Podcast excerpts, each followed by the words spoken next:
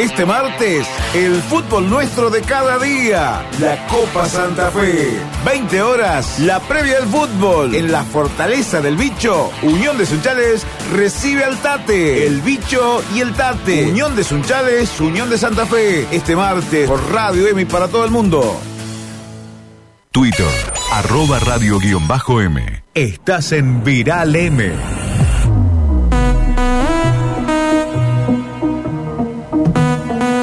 Al mundo de las eh, noticias falsas. En realidad no quiero estar en ese mundo de las noticias falsas, por eso hay que hacer un gran trabajo para no estar ahí, sino eh, tratar de poner un freno cuando llega alguna información, tratar de ver de dónde viene, eh, buscar las alternativas, consultar las- los fast checkers, consultar eh, la gente que trabaja en esto, los especialistas como por ejemplo el señor Mauro Bricio, que es magíster en comunicación, especialista en fake news y es quien está impulsando la ley de eh, la ley anti-fake news. Nosotros hablamos con él hace algunos meses y de un tiempo a esta parte creo que ha crecido mucho, pero lo volvemos a llamar por esta situación que atravesamos ahora, donde el tema se ha agudizado y bastante. Mauro, eh, Rubén te saluda, ¿cómo estás? Bienvenido. Hola Rubén, ¿cómo estás? Buenas tardes. Bien, bien, gracias por atendernos. Bueno, en principio, ¿cómo va la campaña?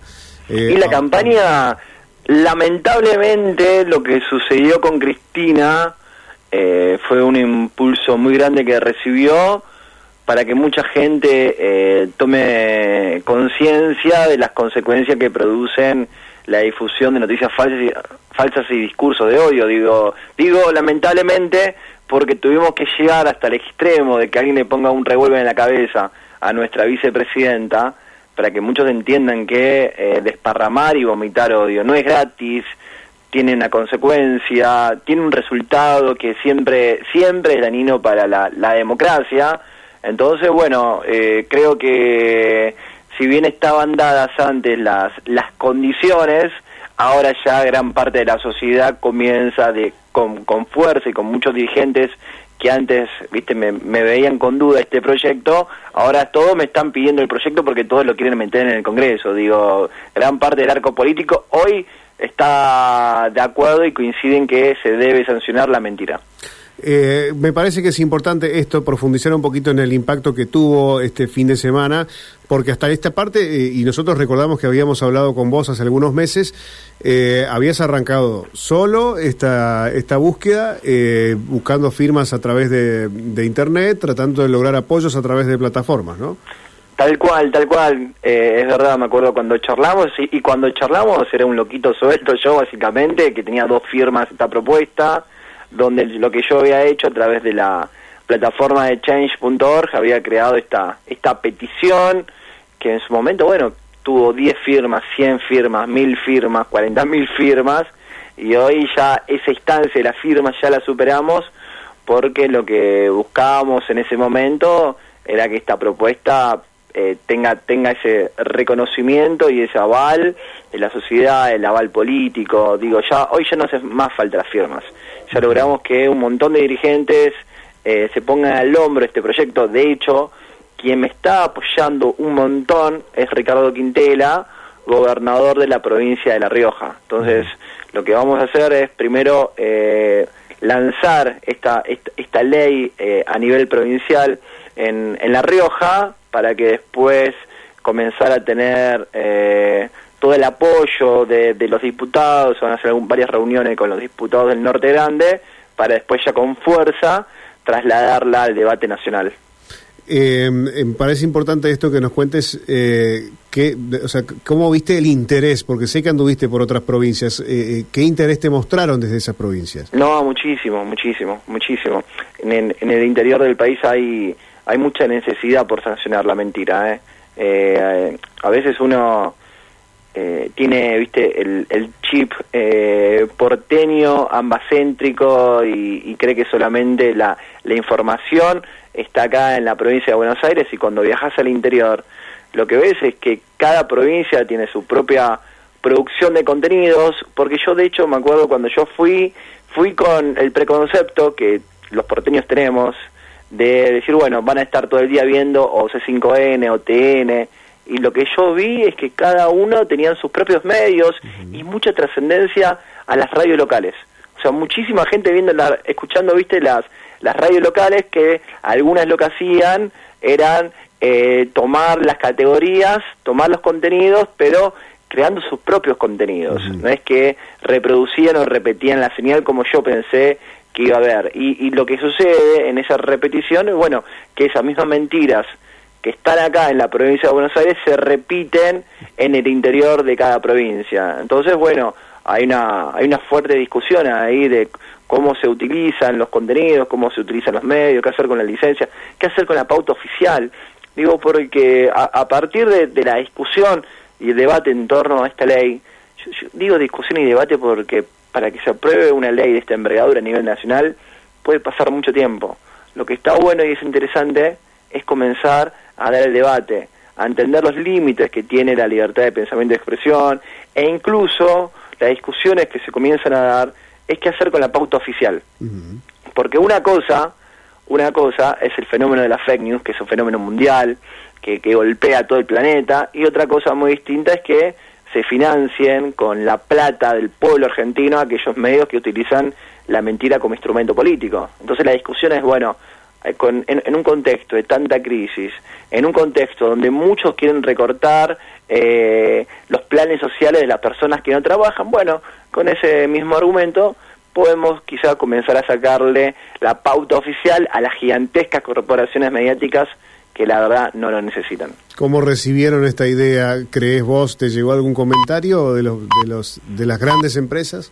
Y las grandes empresas no quieren saber nada. Obviamente que eh, muchas de ellas están, están preocupadas. Eh, yo ya he recibido varias... A ver, la, empresa directamente no me va a decir nada. Ellos van a mandar a su Rottweiler a, a tratar de, de, asustarme o, hacer columnas en televisión, que fue lo que me pasó cuando hicimos la campaña con Nancy Duplá, con la foto que ella se puso con el carterito, no sé si la viste, por una ley anti-fake news. Bueno, nos hicieron columnas Alfredo Leuco, Viana Canosa, Jonathan Viale, para que uno eh, se replantee, viste, si lo que estaba haciendo estaba haciendo, eh, eh, iba por el camino correcto, porque por momentos me llegaron a decir que, que era un nazi, que era que, quería llevar adelante la, la misma lógica de Venezuela, viste y nada que ver. Yo lo, que planteo con esto es buscar la manera, las herramientas y los instrumentos para que se pueda restituir un derecho que está siendo vulnerado, que es el derecho a recibir información veraz.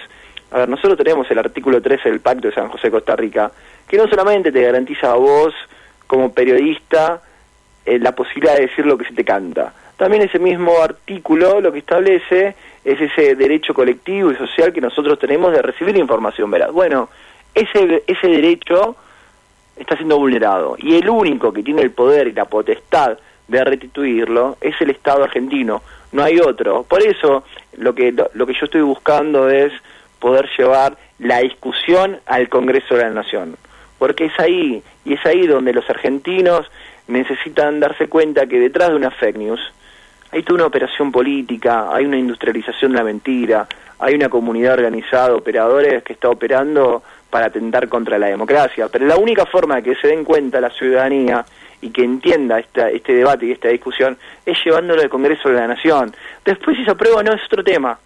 Pero yo lo único que planteo es que demos la discusión, que nos den la posibilidad de dar el debate, porque eso es una democracia, la posibilidad de discutir ideas. Eh, ayer, estamos hablando de estrictamente eh, las noticias falsas que sean propagadas por medios, no, no de regulación de redes. En, realidad, lo que el, el, el, el proyecto de ley lo que hace es regular todas las informaciones en todas las plataformas, ya sean medios tradicionales, portales web, redes sociales, porque vos imaginate que eh, hoy la, la, principal fuente de información que tiene la ciudadanía son las redes sociales. Hoy cualquier persona cuando se levanta lo primero que hace es prender el celular, mirarse el celular, quizás entra a un portal y de hecho hay varios estudios, por ejemplo uno del MIT que es muy interesante, que lo que descubrió es que eh, las mentiras se propagan en Twitter, por ejemplo, seis veces más rápido que la verdad. Por lo tanto, y sabiendo hoy el poder que tiene, por ejemplo, Twitter, de establecer agenda política, bueno, tenemos que sancionar también Twitter, tenemos que sancionar Facebook, tenemos que sancionar Instagram. Igualmente ahí eh, es, es una pelea es mucho más grande porque es una corporación internacional, pero que, vos fíjate la diferencia, Twitter, que tiene su propio mecanismo de, de, regulación de contenidos, puede hacerlo y nadie dice nada, porque Twitter le bajó la cuenta a Donald Trump y no le tembló el pulso a Twitter. Vos imaginate qué puede llegar a pasar si mañana el Estado argentino le baja la cuenta a los bots, a todos esos bots que tiraron esta noticia falsa de este pibe que se parecía a Salah, que era de la cámpora, ¿viste? habló ayer con nosotros. Ah, bueno, bueno, justamente. Bueno, imagínate que, eh, porque esto es, a ver, la, e, estas operaciones funcionan de la siguiente manera. Vos tenés una cuenta madre a través de un tweet deck, automatizás que miles y miles y miles de cuentas bots tienen esta foto falsa a la espera de que algún influencer, viste, eh, se la crea, pique y lo comparta, que fue en el caso de María Granata, que fue la primera que picó. Bien, imagínate que el Estado argentino baje todas esas cuentas, bots que tuvieron el único objetivo de generar ese daño, esa mentira. Mañana tenemos una movilización el 9 de julio. Entonces, una cosa es que lo haga esa regulación eh, una corporación privada, internacional, nadie dice nada. El tema está, es cuando es un Estado quien decide, viste, qué se puede publicar, qué no, qué es verdad, qué no. Entonces, esa es la discusión que creo que es, es la próxima que sigue, no solamente acá, ¿eh?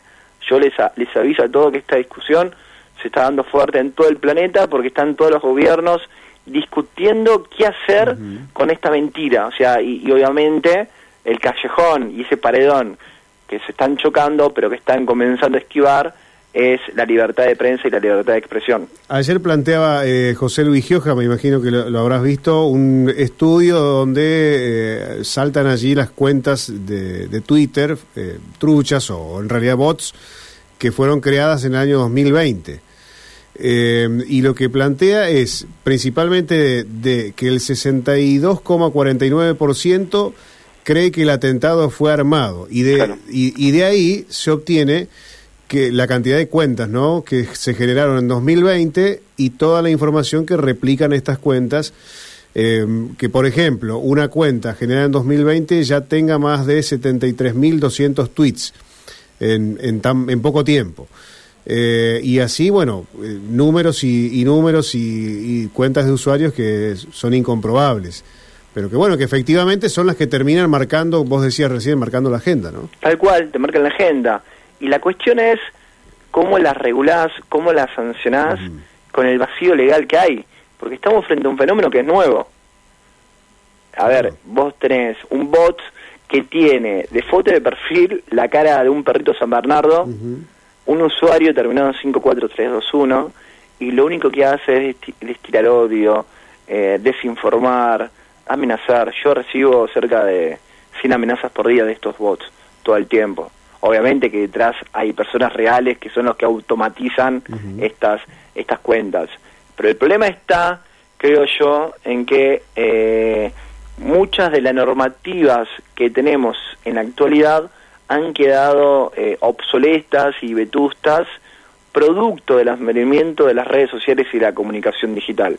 Porque no podemos regular este fenómeno o entender este fenómeno o analizar este fenómeno con el artículo 14 de la Constitución Nacional, que es de 1853, con el artículo 13 del Pacto de San José de Costa Rica, que es de 1969, cuando las redes sociales no existían.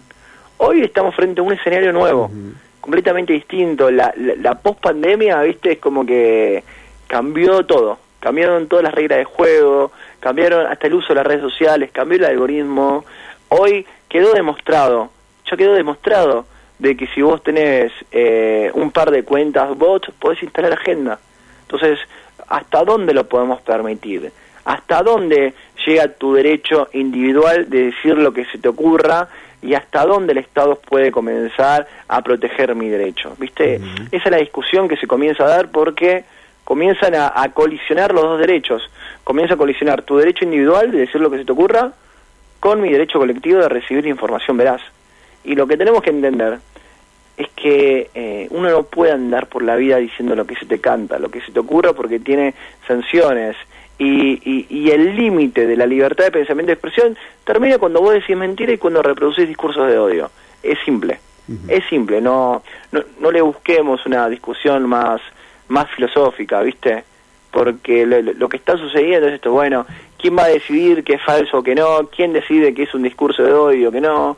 Es falso, vos estás, si vos estás discutiendo o, estás pidiendo que, eh, que le hubiera salido el tiro, por ejemplo, que, que hubiera terminado con la vida de Cristina Kirchner, porque yo escuché mucha gente decir qué pena que no salió el tiro, eso que está diciendo no es una opinión y nosotros no la podemos respetar, es un discurso de odio. Entonces, terminemos con esa poderosa mentira de creer que toda opinión son respetables y tenemos que comenzar a, frenarlas, a pararlas.